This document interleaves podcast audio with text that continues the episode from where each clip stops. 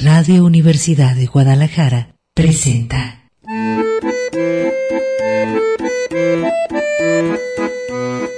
El acordeón. Pliegues bizantinos de la conversación. Con Manuel Falcón. Bienvenidos.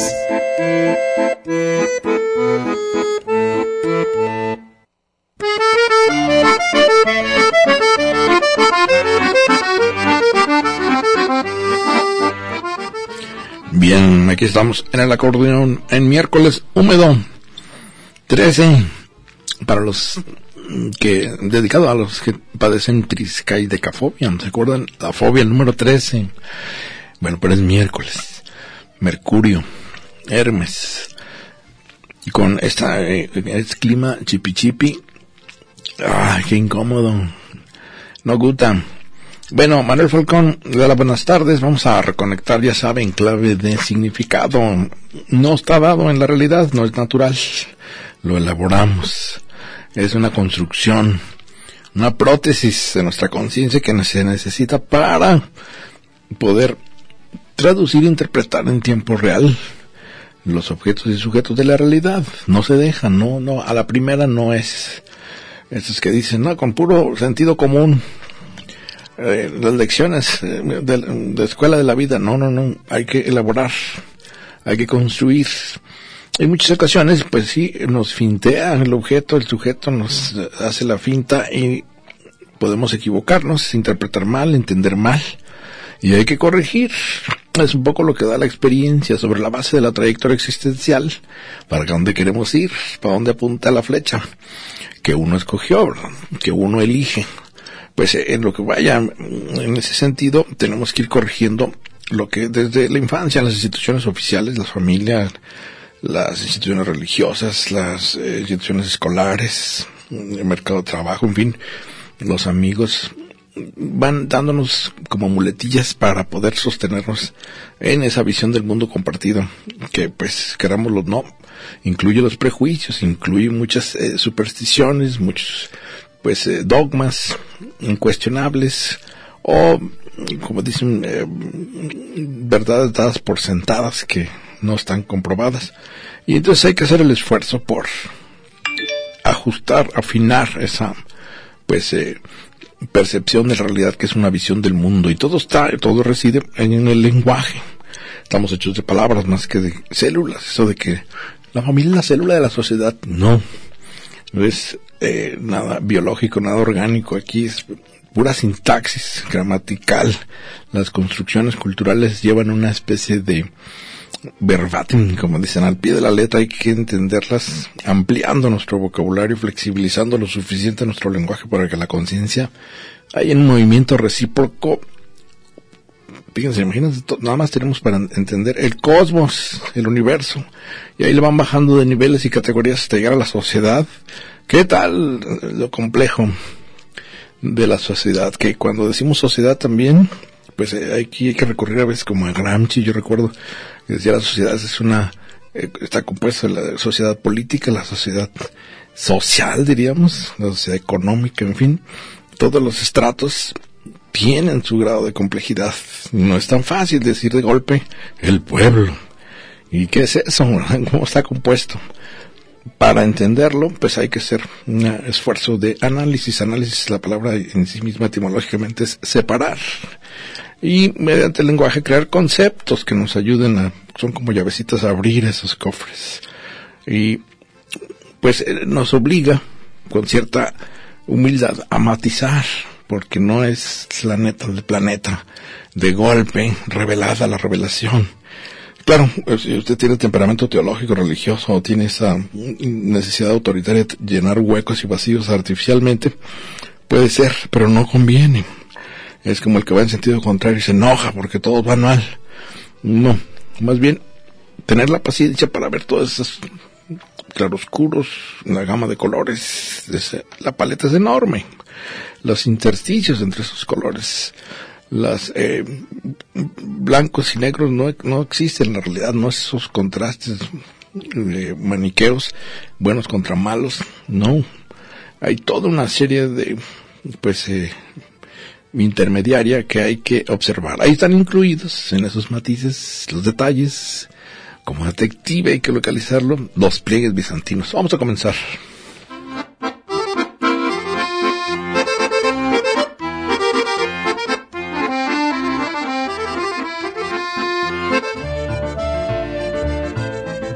Acordes del día.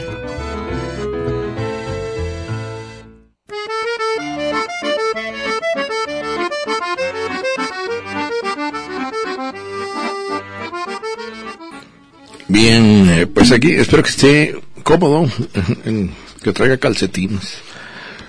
Esos eh, siempre ayudan cuando está la cosa, bueno, a menos que es horrible un, ca- un calcet- calcetín mojado. Para los, estoy hablando para los pelados, bueno, también las mujeres se ponen esas ca- calcetas gruesas. Pero si son de patita mojada, híjole, es una incomodidad horrible. Pata seca, para que se le quite, o sea, el chipichipi da como frillito.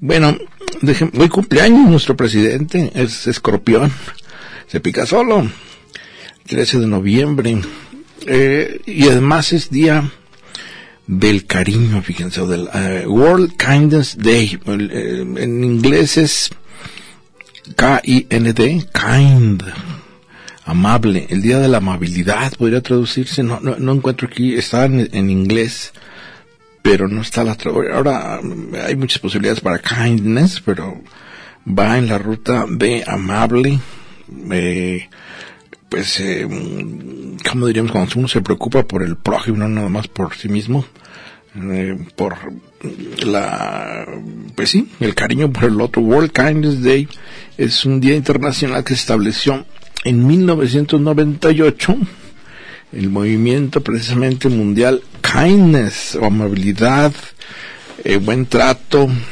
eh, buena relación con los semejantes por una ONG, un organismo no gubernamental que surgió eh, pues entre los países Canadá, Japón, Australia, Nigeria, estoy leyendo Emiratos Árabes Unidos, Singapur, eh, Reino Unido, eh, ah, bueno, y aquí leo que se funda en el Reino Unido con la intención, pues, de mejorar en nuestras so- sociedades, en nuestras comunidades, eh, que ahora más que nunca yo creo que es muy necesario moderar los discursos de odio, de rechazo, de racismo, de, pues, todo lo que sabemos de ismos, homofobia, de misoginia, de- en fin, todo lo que nos divide y eh, apelar a una eh, condición humana que incluye la amabilidad, el buen trato, la buena fe respecto de los otros.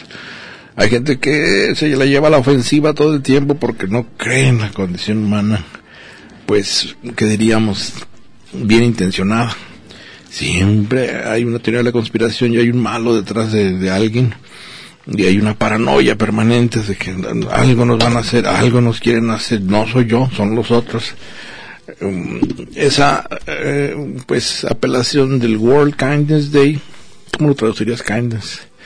de la, de la bondad, no, ¿verdad? Porque no es de bueno y malo, más bien de World Kindness, amable. ¿no? amable sería Eh, buen trato, pues, bueno, eh, eh, en esta, eh, en este día eh, se señala gentileza. Sí, pues sí, todo lo que apele a un buen trato con los otros, de buena voluntad, vamos, eh, que es muy difícil ahora en día, ¿verdad? Porque depende que hay áreas, como lo hemos visto, si usted observó ayer, como la política, ah, qué bárbaro. Ahí sí, para ver buenas intenciones está difícil. También en los temperamentos religiosos se dice, mm, el infierno está pavimentado de buenas intenciones. Pues sí, porque a veces eh, no, no basta con pretenderlo, hay que implementarlo, hay que, mm, vamos, manifestarlo. Bueno, es el Día Mundial de la Amabilidad.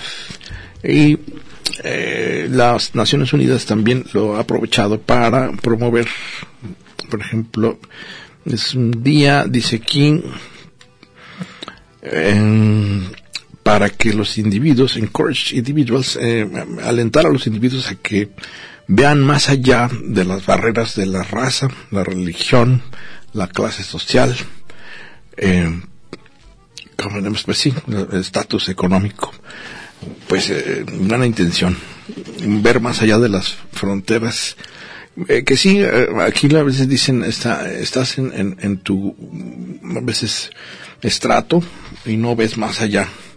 Bueno, pues entonces aprovechemos este día, buena propuesta, Día Mundial de la Amabilidad. Yo diría que, bueno, Maquiavelo, que dice que no hay tal en la condición humana, el hombre es depredador, es el hombre, es el lobo del hombre. Entonces casi obliga a mantenerse, eh, como dicen para, recuerdas el teórico de la guerra, Klaus von Clausewitz, si quieres la paz, prepárate para la guerra. Porque hay que estar con los suficientes arrestos para que el otro no nos pisotee, no nos invada, no nos oprima. Esa es la dificultad. Uno puede estar muy tranquilo, pero si le hacen bullying, ¿verdad? si se atacan afuera, pues híjole, ¿se responde o no se responde? Y luego están esos temperamentos tipo Gandhi de que, oh, Jesucristo, pon la otra mejilla. Pues híjole, pon la tuya. Esa eh, sería una situación que de repente el World Kindness Day, el Día Mundial de la Amabilidad, podría caer en ingenuidad. Pero de cualquier manera hay que intentarlo. Hay que manejar pensando que los otros, igual que uno, necesita cariño. Y hay que dárselo. Bueno, eh, déjeme decirle que mm, eh, está con nosotros Víctor G. Quintanilla como todos los miércoles, día de Mercurio. Así es, Manuel, muchas gracias aquí por la invitación, una vez más acompañándote en el acordeón. Un saludo a todo el auditorio.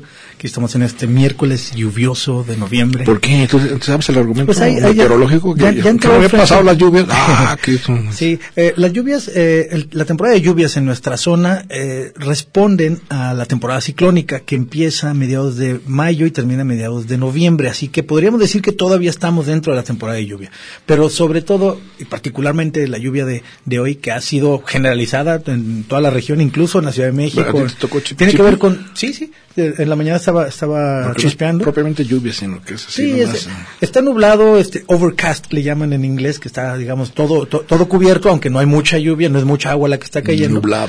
Pero tiene que ver con ya entradas de frentes fríos. Ya me parece que eh, entraron dos frentes fríos eh, y, in- e interactúan con el aire húmedo que provoca que se ponga así el, el- el clima, lo cual para mí está perfecto, me gusta así.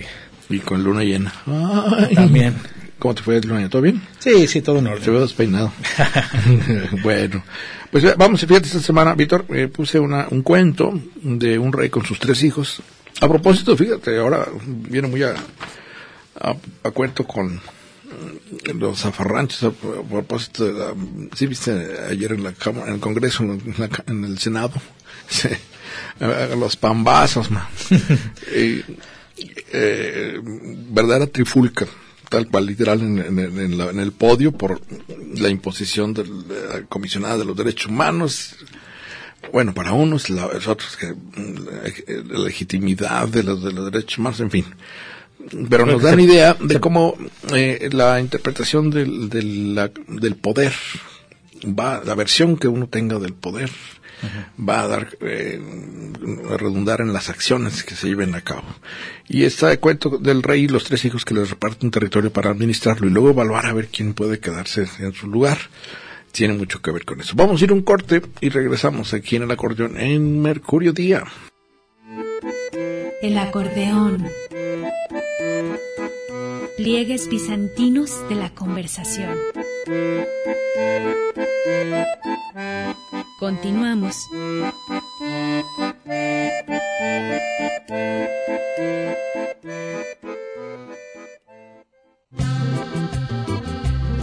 El acordeón. Pliegues bizantinos de la conversación. Continuamos.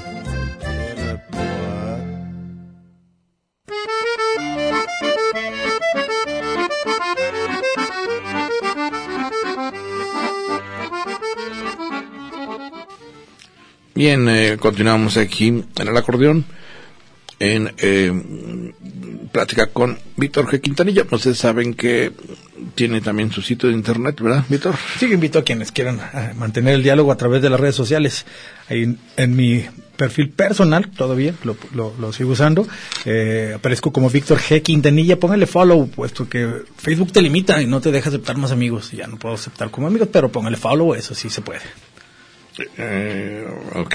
Y que, que está, eh, además también, pues, eh, para platicarlos en cuestiones relacionadas con la ciencia, de su especialidad de divulgación de la ciencia, que es, no está ya como materia en alguna carrera de divulgación, la carrera de comunicación. No, lamentablemente no. Eh, Debería ser una especialidad, sí, ¿no? Sí, sí, Por ejemplo, en las carreras de, de, comunicación y periodismo sería donde lógicamente tendría lugar.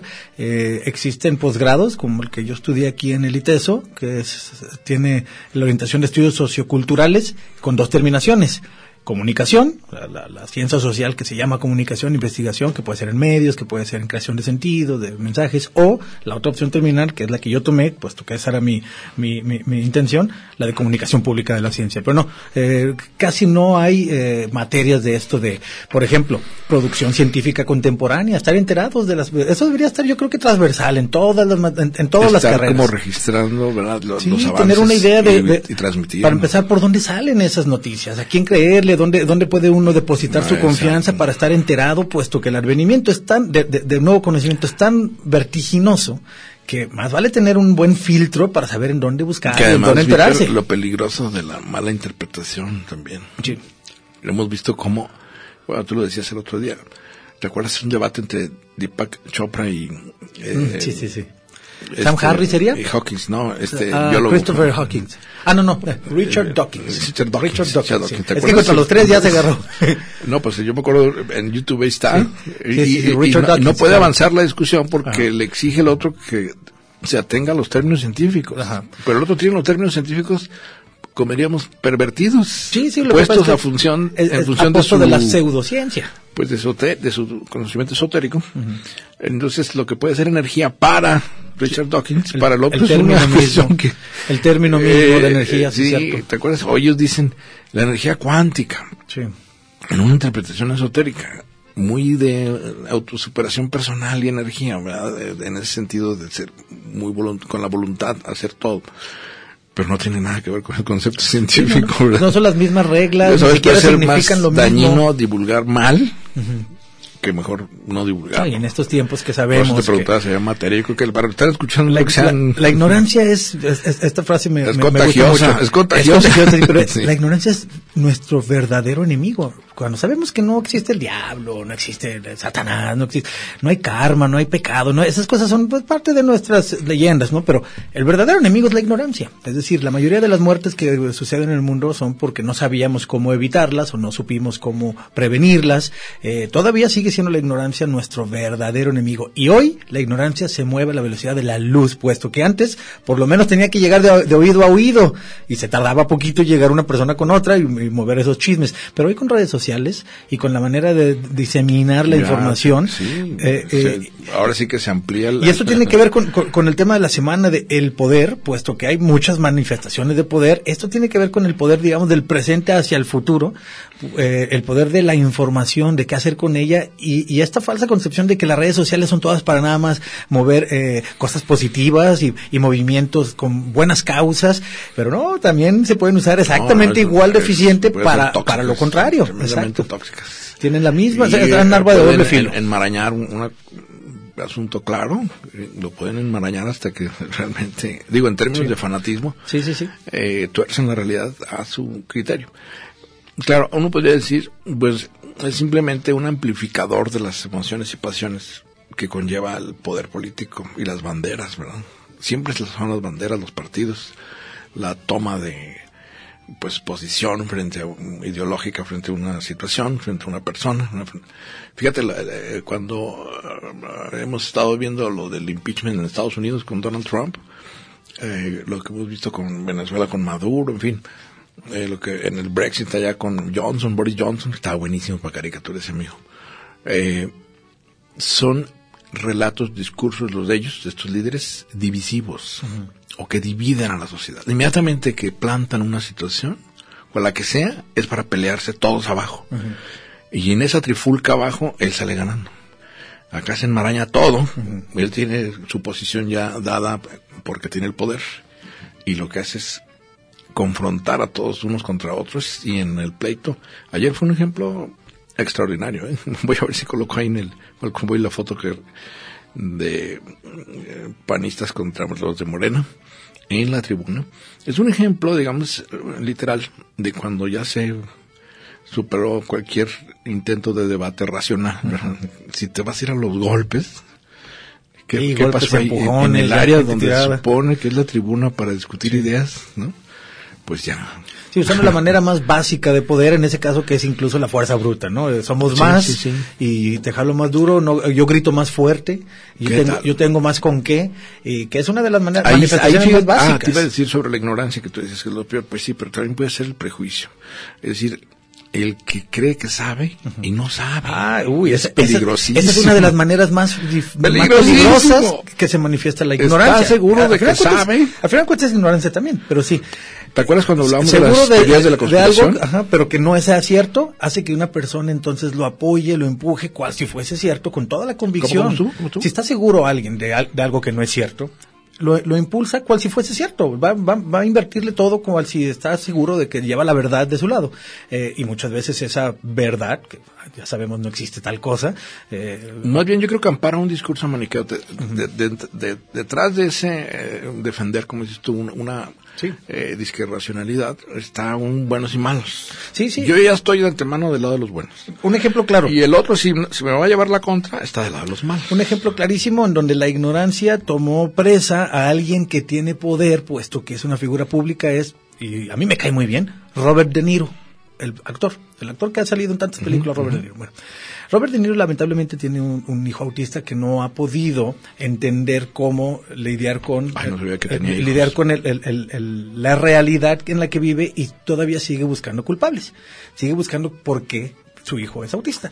Entonces se cruzó con James Wakefield, el doctor inglés que inventó que las vacunas provocan autismo y lo convenció de que a su hijo le ca- tiene autismo por culpa de la vacuna que le puso. Dime De, que es- De Niro es Entonces, antivacunas. eh, De Niro solo, no solo es antivacunas, financia películas, está metiendo dinero a los lobbies para prohibir, para, para, bueno, no prohibir las vacunas, sino darle No, no, pues, exención campaña, sí por religión en- aquí por las vacunas. ¿no? Ajá. Esa gente que, Entonces, eh, no sé, el cuerpo natural produce sus propias sustancias, no se Exacto. necesita. Entonces, él lo está haciendo porque de veras cree en su causa. Está haciendo para él lo correcto, pero por las razones equivocadas. Al centro de todo está la ignorancia de, de, de parte de él, puesto que lo engañaron. Pero es más difícil convencer que lo Bueno, engañaron pero aquí que otro factor, Víctor, que también es muy importante en estos mm, eh, debates a veces racionales.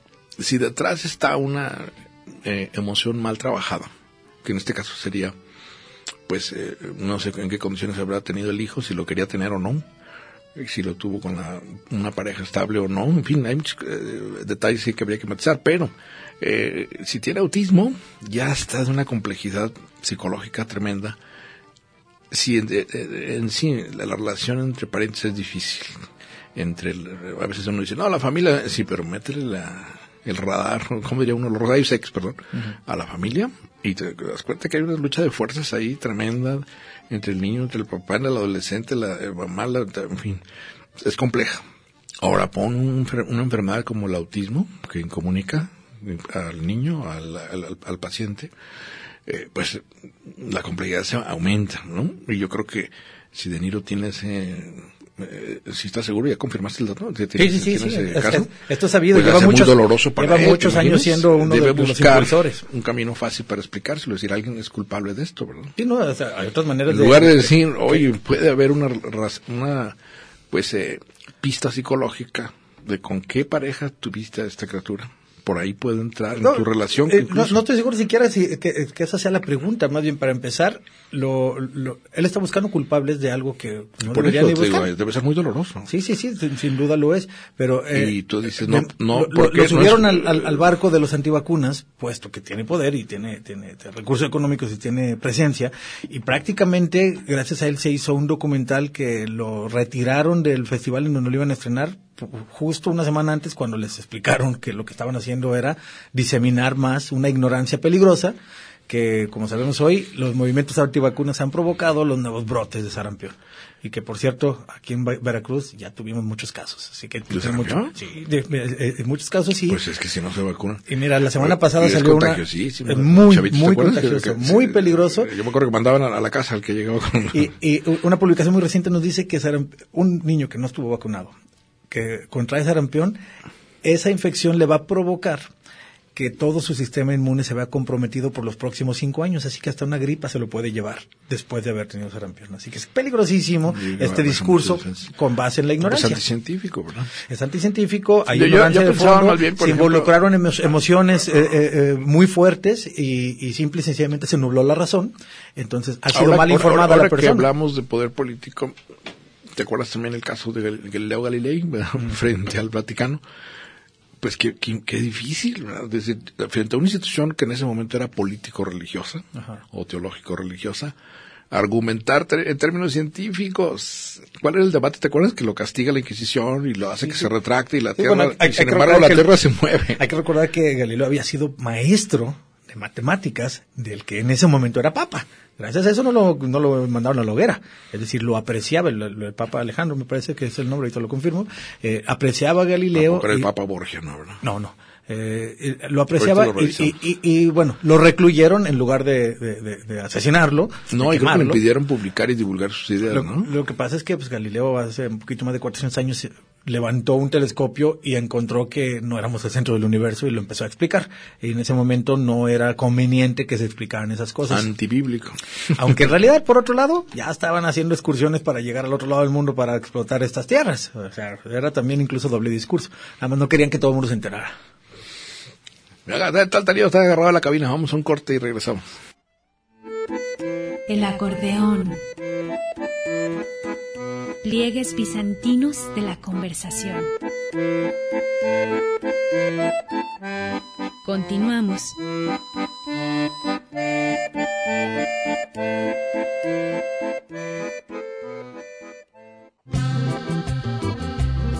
El acordeón. Pliegues bizantinos de la conversación. Continuamos.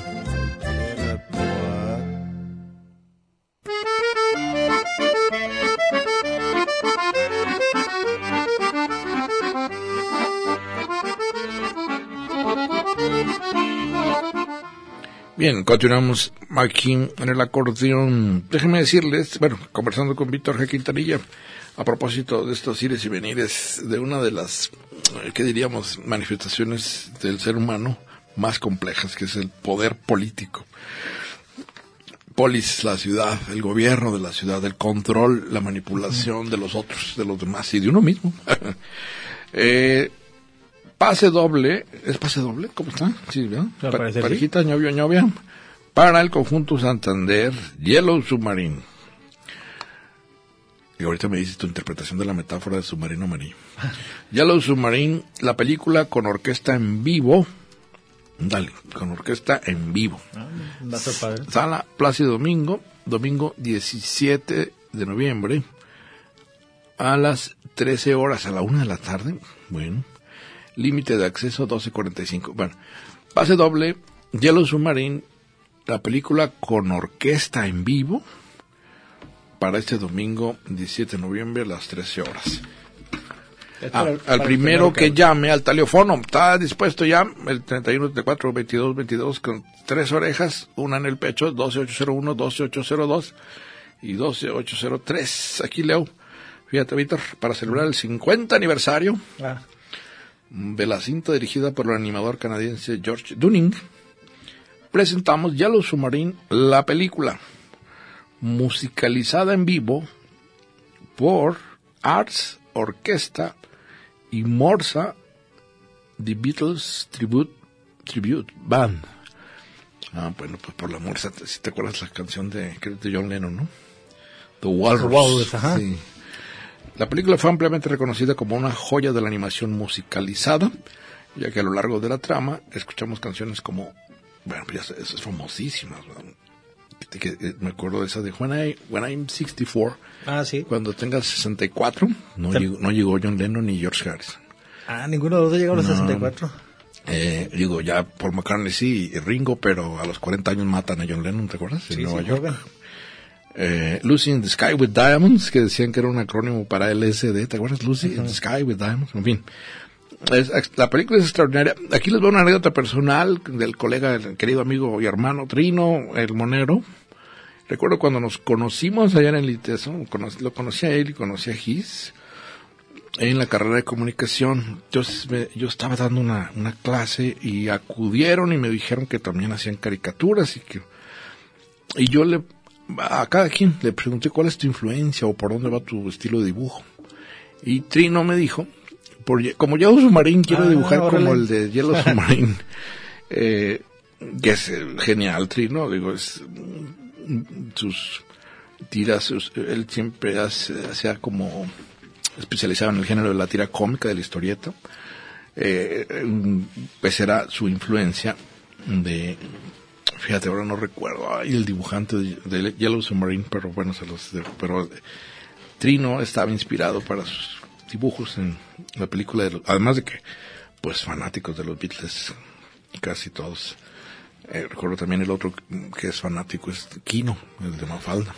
Ah, claro, a mí me encantaba el que aquí no me gusta todavía, claro, pero... Bueno, al, al primero que llame, a la primera que llame al teléfono, se lleva el pase doble para ver Yellow Submarine en vivo con la orquesta Ars Orquesta y Morsa The Beatles Tribute Band. El domingo 17 de noviembre, 13 horas. Bueno, eh, fíjate, que estoy leyendo, Víctor. Eh, Andrés Manuel López Obrador nació en Tepetitán, Macuspana, Tabasco, el 13 de noviembre de 1953. De verdad que tiene 66 años. Hablando de When I'm 64, ya rebasó los 64. 66 años. Bueno, si es- desea mandarle un, eh, pues eh, felicitación de cumpleaños, ahorita es el momento. Bueno, volviendo a, a lo que estábamos comentando, Víctor, muchas, eh, en muchas ocasiones la confrontación política adquiere, como en los partidos políticos lo hemos dicho, como en las eh, pues religiones, eh, o como eh, donde entran las, las emociones desbocadas, eh, las pasiones. ¿Ya? Ay.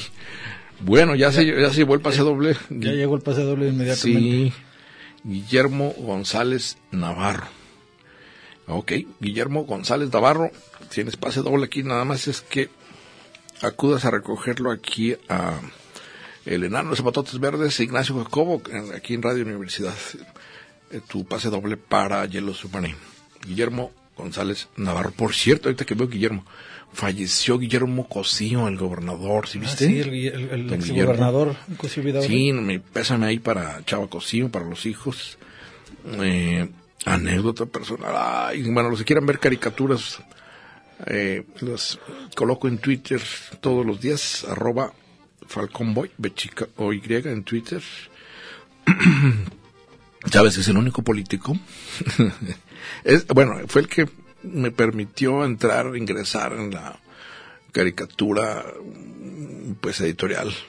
La, la censura era ama y señora en Guadalajara, no podías publicar nada del gobierno. Y así me lo hizo saber. eh, nada más había dos periódicos, el cuando yo llegué aquí, el Informador y el Occidental. Y en el Inf- Informador me dijeron claramente, aquí no, se publica nada contra el gobernador, nada contra los alcaldes, nada contra los diputados. No, pues, sociales, ¿verdad? Ok, deportes, que será bueno. Eh, Entonces me fui al occidental, de- todo llega de México, así es que no, neces- no necesitamos sus servicios. Hasta que apareció un director providencial que dijo, bueno, ¿y por qué no hay caricaturas sobre tema local? Aquí pasan muchas cosas. Y ahí voy yo. y el político que reaccionó primero muy agresivo fue don Guillermo Cosío. Nunca me dirigió la palabra, nunca tuve contacto con él, precisamente porque nunca le parecieron mis caricaturas. Pero para mi sorpresa, eh, el dueño de las cadenas de lo occidental, Los Soles, es, era don Vázquez Roña. ¿verdad? ¿Te Vázquez? Roña, Sí. Ya falleció. Eh, me habló un día, yo dije, ya me corrieron de aquí, ¿no? Eh, y me habló para felicitarme, que, lo que no sabía qué estaba haciendo yo exactamente, pero que Ah, lo pero siguiera que- haciendo. que porque ya había, No sabía. ya le No estaba, sabía, le había pedido cita al gobernador varias veces Pero para fue- cenar y comer en Casa Jalisco. Ah, caray. Y cuando nada más recibía al de la, de la tienda de enfrente del informador. Entonces, que excelente. Lo que estuviera haciendo, él no sabía muy bien cómo Ah, estaban los detalles. Y ya me enteré luego que él no quería la caricatura porque él decía que no era cachumbo, fíjate. Que no tenía así la quijada. Ah, por eso no le gustaba. sí, por eso no le gustaba. A nadie, le le gusta, a pudiera- nadie le gusta que, cómo se oye su voz grabada y a nadie le gusta cómo se ve dibujado.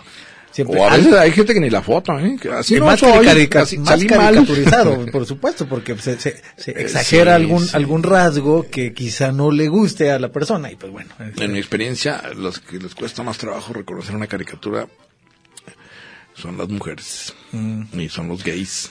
ah, ok. Como, no sé, están más al, al tanto de su aspecto.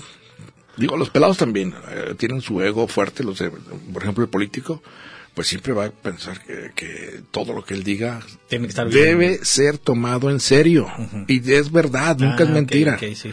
Entonces tú te lo cotorreas. Restarle un poquito su, su, su, su seriedad, su, su, su No, algo y a veces de- de verdaderas poder. reacciones de, de Porque odio. gran parte de su poder recae en su figura, en su, su verse como el hombre fuerte, que es una de las nociones básicas de poder. Ahora, ahora mencionaste algo que creo que sería importante puntualizar.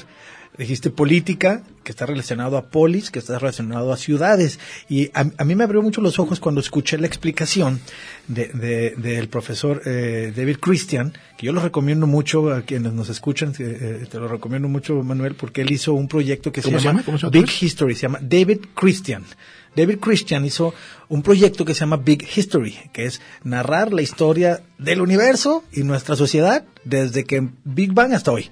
Así, e- eso, eso fue su manera de verlo, con metodologías de, histori- de, de historiador, pues, porque antes él había tenido, eh, por ejemplo, su primer libro sobre el poder en Rusia en el siglo XIX, algo así, pues, nadie lo, sí lo leyeron los que les gusta, pues, pero yo no me había enterado de ese. Rushki. Pero su segundo proyecto no fue un libro, sino fue una, eh, un- se llaman lectures, que es como, vamos a llamarle un audiolibro, una- son conferencias, pero conferencias grabadas para que las escuches cual si fuese un audiolibro de 48 capítulos, son 24 horas reales de, de, de lectures, ¿Y pero se tal? avienta la historia de todo con unas metodologías de explicación e interpretación muy interesantes que te dan una muy buena panorámica general. A mí últimamente la Pues historia sí, me encanta y me, me, erudito. me- me llama mucho la atención. Pues bueno, para que te des una idea, Bill Gates dice que fue, no libro, porque no es un libro, dice las lectures que más me han movido y le financió que lo hiciera a nivel mundial a través de una página web, que aquí te la muestro, pero la colgamos en nuestro, en, en- en- en la página del Ah, acordeón. padrísima Se llama.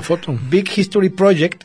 Y tú te puedes meter ahí como, como estudiante o como maestro y te dan diferentes recursos, todo es gratis. A ver, déjame terminar de leer. Ah, sí, perdón. Big History Eh, re- eh, examina revisa nuestro pasado, explica nuestro presente e imagina nuestro futuro. Entonces, eh, David Christian hace una revisión muy interesante de muchas, muchos aspectos del universo y de la sociedad. Y uno de sus capítulos, el capítulo 7 de 48, eh, eh, trata del poder. Precisamente, habla de cómo el poder, el advenimiento del poder. Dice que, así como lo apuntas tú, el poder institucionalizado, como el de la política, el de los gobernantes, el de la policía, el de los estados, surgió, pues muy recientemente. Tiene muy eh, eh, es casi casi moderno incluso. Tiene desde, desde la invención de la agricultura y las ciudades para acá que son hace siete, ocho, diez mil años recordemos que nuestra especie tiene 200 mil es decir menos del 5% de nuestra historia hemos tenido política antes había poder pero de otro tipo era más Yo- como el de una familia el de un Te clan comento aquí que alguna vez di una clase de comunicación y política y siempre les preguntaba para aterrizarlo a nivel individual, porque si no eh, les costaba mucho trabajo no meter el prejuicio de, ah, va a hablar de grillo, ¿verdad? yo no me interesa, no, no quiero saber de eso, yo soy, yo quiero hablar de cultura, de música. ¿no? Yo les decía, ah, por ejemplo, en comunicación y política, te comunicas con tu vecino, ¿sabes quién tienes de vecino? ¿Sabes quién vive enfrente de tu casa? ¿Quién vive a los lados? Y había unos que me decían, no tengo ni idea de quién es, y no me interesa saber, y no quiero saber. Si ya la coexistencia en, la- en lo urbano, en la polis, como tú dijiste, en la ciudad, eh, va a ser el primer, el primer problema, ¿no? De, de- de interactuar ahí. El otro siempre visto como alien. Como extraterrestre. Sí, escondiéndose de o tratando de evitarlo Pues cuando una en algún momento será necesario el intercambio eh, tan paranoica y antisocial que cuando surge un problema ya te imaginas con qué condiciones Sí. puedes tratarlo. Si ya de antemano eres eh, desconfiado de tu vecino, ¿no? O ya no te, o no te cae bien tu vecino. Sí, sí. Y, y, bueno, eh, yo, yo recomiendo que vean a Big History por muchas razones. ¿Por dónde es, se va a es muy interesante, este pero eh, eh, el, el planteamiento que él hace es, bueno, para empezar, la historia de la historia, es decir, o sea, si, si tú revisas la historia, casi toda está narrada en- desde el punto de vista de los reyes, de los gobernantes, los emperadores, los presidentes y sus hazañas. ¿Por qué? Bueno, porque todo esto que se ha escrito se escribió en estos últimos cinco mil años. En, eh, digamos, ¿cuáles son los libros más antiguos que conocemos? Pues el Bhagavad Gita, los Vedas de India o la épica de Gilgamesh. Esos son libros de hace cinco mil años y todos narran de cómo el príncipe y Sí, sus hazañas y cómo se administra el poder. De hecho, la Biblia, de hecho, eh, la Iliada y la Odisea, todas están narradas de cierta manera desde las y historias del poder. Todo es a partir de, o sea, Buda era hijo de un príncipe, Jesús mismo descendiente del rey David, el de las mañanitas, eh, todo a partir de cómo somos, lo- lo- lo- el poder y y los poderosos y sus hazañas, cuando en realidad eso es bastante nuevo. Eh, es, es, es algo, es, eh, tuvo un advenimiento hasta que hubo ciudades grandes, hasta las primeras Pues ciudades tu de, de nombre, miles tu de nombre, ¿qué tal tu nombre? Mi nombre es Víctor. La victoria, el que Victorioso. canta la victoria. Ajá, el, el que gana. En la el guerra, en el- el, en el terreno de la guerra. ¿qué y lo mismo sucede Ay, con la bravo, ficción, dice los textos antiguos, como por ejemplo dijimos el, el Gilgamesh, Iliada, Odisea, Biblia, eh, eh, eh, en- tanto en la historia como en la ficción, todo está alrededor de los poderosos y sus hazañas. Bueno, diríamos para matizarlo todavía más, de los líderes con poder. sí, bueno, Es el relato de Por- los vencedores muchas veces en la conquista Sí. de... Pero fíjate, Ah, y- y en de- el cuento de los dos, bien- bien- yo- lo dicen, mi pregunta era, no solo príncipes, también quienes se hicieron de poder, como por ejemplo el gladiador que era esclavo y después adquirió pues ahí poder. serían como los caciques. El que logra mm, por la libre, de repente adquirir un poder. Y hasta en los videojuegos, Mario Bros va a salvar a la princesa. También eh, tiene que acercarse. ¿Por qué? Porque ella tiene poder. Y lo tiene más Mario Bros. Y ese es el pasado, es el pasado. Hace un análisis del presente y se anima a aventurarse hacia el futuro como en todos los temas. A ver si alcanzo a, a explicar alguno de estos. La, eh, una definición rápida de política es fuerza, tener más fuerza que el otro. Vamos a un corte y continuamos.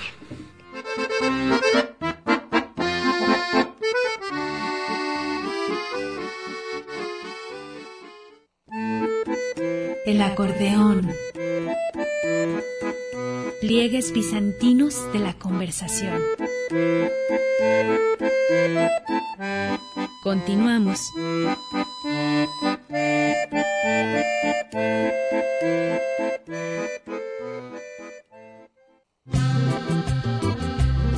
El acordeón. Pliegues bizantinos de la conversación. Continuamos.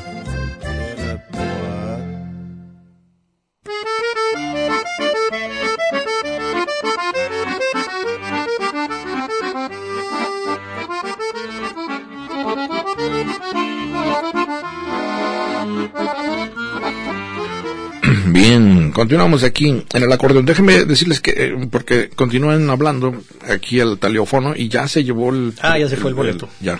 Ya. Se lo Era, llevó era la primera llamada y ya. Guillermo González Navarro. Entonces, para los amigos y amigas, este, ya se lo ganó el pase doble. O sea, nada más era uno. Eh, este para Yellow Submarine, la película con orquesta en vivo. Domingo 17 de noviembre a la una. Ya, ya está, ya salió. Pues eh, para la otra, a ver si Producciones Talío nos, nos consigue más. ¿verdad?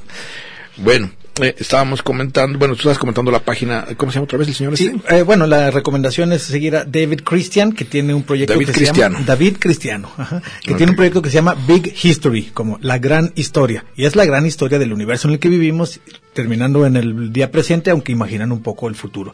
Y hace muchas categorías muy interesantes de poder, de- pero, pero an- antes de, de entrar a estas, quiero decir una cita que ahora que mencionaste que el poder es este, eh, es, es- es como un elixir adictivo. Me acordé una cita y la estoy buscando para ver quién era porque no, no me acordaba si era una persona real o un personaje, eh, pero la cita es esta. El poder es peligroso, siempre atrae a los peores y corrompe hasta los mejores. La cita es de Ragnar Lodbrok. Es el protagonista de la serie Vikingos, pero me quedó tan marcada que la busqué. No es un escritor, es un, es un personaje de ficción, pero estuvo muy buena esa frase. Pero bueno, regresando a lo lo, de las lo categorías. había reinterpretado, ¿no? Supongo. Sí, sí, seguramente. Eh, digo, eh, es, que, es que estas series están muy bien escritas, las sacaron de algún lugar este interesante. Lo, lo de las categorías que, que, que, que me parecieron interesantes, eh, David Christian hablaba de, de- la historia del poder, pero luego entonces hablemos un poquito acerca de el, poder hoy. Porque antes, toda la etapa paleolítica de nuestra especie, es decir, eh, antes de tener grandes ciudades, no había este tipo de gobernantes que tenemos hoy. No elegíamos o no había reyes, no había emperadores, porque éramos más nómadas, no había, no había ¿De una sociedad ¿De sedentaria. Homo Hace sapiens? 10.000 ¿Homo años. sapiens o qué? Sí, es que mira, Homo sapiens tiene Las 200 tribus 200 mil años, pero solo hace 10 mil tenemos ciudades, tenemos, digamos, asentamientos permanentes. Hasta que hubo algo que caciquear, surgieron los caciques. Hasta que hubo un lugar en donde asentarse y decir, a ver, todo esto es mío, porque pues, si se iban todos, ¿para qué te quedabas ahí a gobernar solo? Mm, Bueno, pero aquí un, un añadido. Eh, surge, sobre todo cuando hay un plus en la, por ejemplo, en la agricultura, se asentaron en Sí, los sí, claro, territorios. porque ya había, había algo que Pero guardar, algo que cuidar. empieza a almacenarse porque hay un sobrante, ¿quién va a controlar el sobrante? Pues hay que cuidar rancho y después Y el esa es sobrante. la noción de propiedad privada, es mío. Surgieron Y si yo la tengo privada y el poder. más vacas que tú, Sí. yo tengo más, no sé, elotes que tú, yo soy más poderoso que tú, por lo tanto me vas a obedecer. Y ahí empieza el problema. Ahora, Es decir, eh, bueno, y si no te quiero obedecer, ¿cómo crean las primeras? ¿Te acuerdas las armas? ¿Cómo, cómo, cómo Las vas a convencer al otro aunque- si no se deja? Estas son las categorías estas interesantes que te digo que surge la idea de fuerza. Eh, El, el, el, el poder, el político, el institucionalizado es una cualidad emergente de la sociedad. Emergente significa Sí, que sí. emergió. Ah, Llegó, dado ciertas características, ciertas condiciones, de repente, no de repente, pues, pero después de un tiempo, emergen nuevas configuraciones. Y esta cualidad de emergencia se manifiesta en el mundo natural y en el mundo social con paralelos sumamente reveladores e interesantes. Ya nomás hay que tener mucho cuidado. La hay que tener la historia. Hay que tener cuidado, hay que tener cuidado. Por Por- caminos diferentes. Sí, ¿Te acuerdas el error de, de, de decirle cáncer a cualquier cosa que no nos guste, por Ah, ejemplo. O decir que es una eh, lucha por la supervivencia, entonces va, va a ganar el más apto físicamente. O el más fuerte. Sí, entonces ahí es el argumento de los nazis, ¿verdad? Pero, pero es bueno, es bueno conocerlo para entonces en- entender sus limitaciones y saber por qué ya no funciona esa explicación que se queda corta. Eh, en el caso de, de- del poder institucional- institucionalizado es una cualidad emergente entonces de las sociedades, eh, una vez que hubo estas grandes poblaciones y entonces empiezan a ser necesarias nuevas maneras de relaciones y como dices tú, ¿cómo si no te convenzo, te obligo? ¿Y, y cuáles son las maneras? Y hay poder que emana de la fuerza bruta, hay poder que emana del control de los recursos, como decías, cuando había agricultura ya había un excedente, poder que emana de la capacidad de convencer, sin necesidad de fuerza, sin necesidad de ser rico o tener eh, este, eh, recursos, sino de conve- solamente convencer, y hay poder que emana del conocimiento y la capacidad de, y la capacidad de utilizar. Sería como la autoridad. Fíjate, aquí yo creo que conviene decir que, hablando de los términos antiguos, pero recurro a Thomas Hobbes, eh, con aquello del hombre es el lobo del hombre.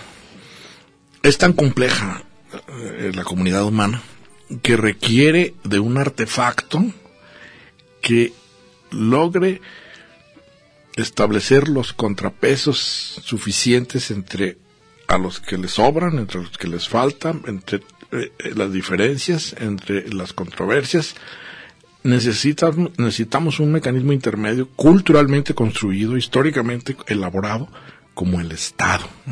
El Estado es totalmente, es una maquinaria artificial, es un artefacto artificial.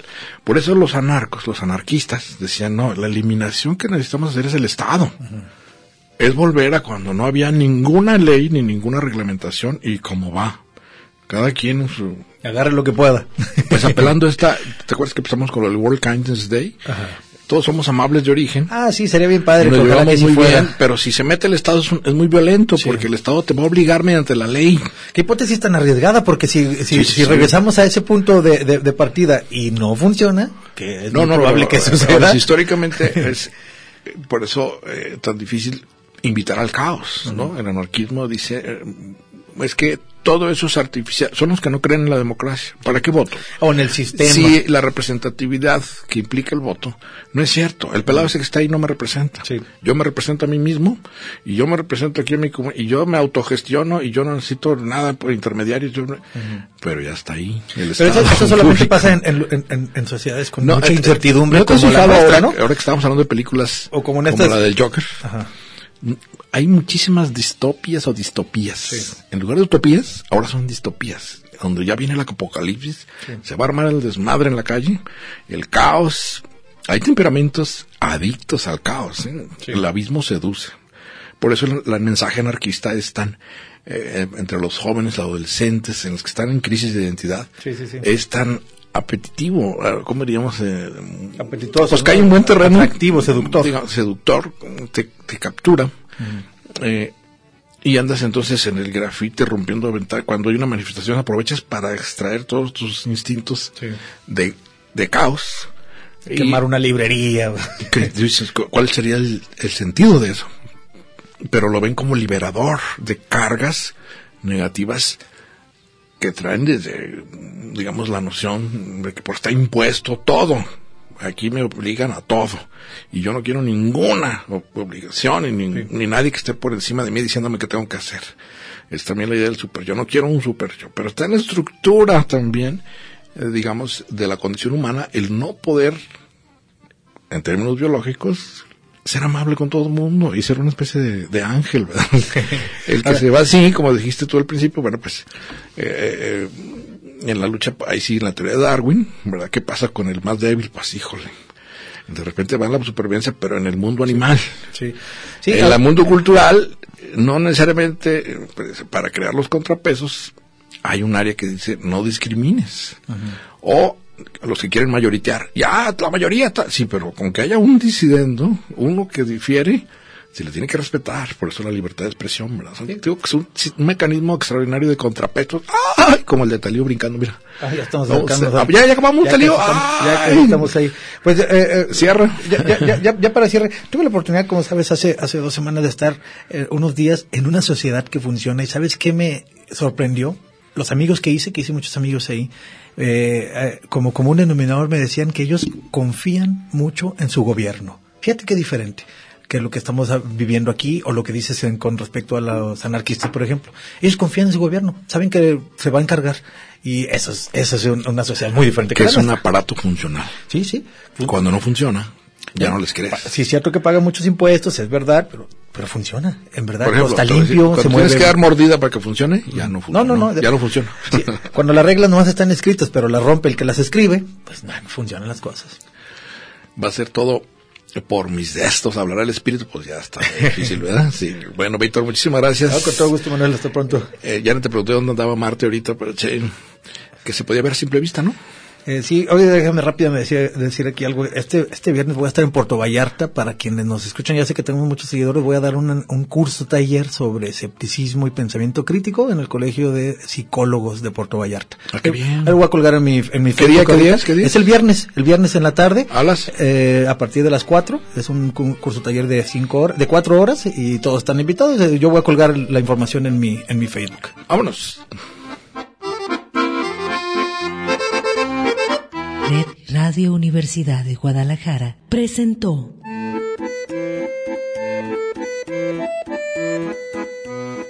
El acordeón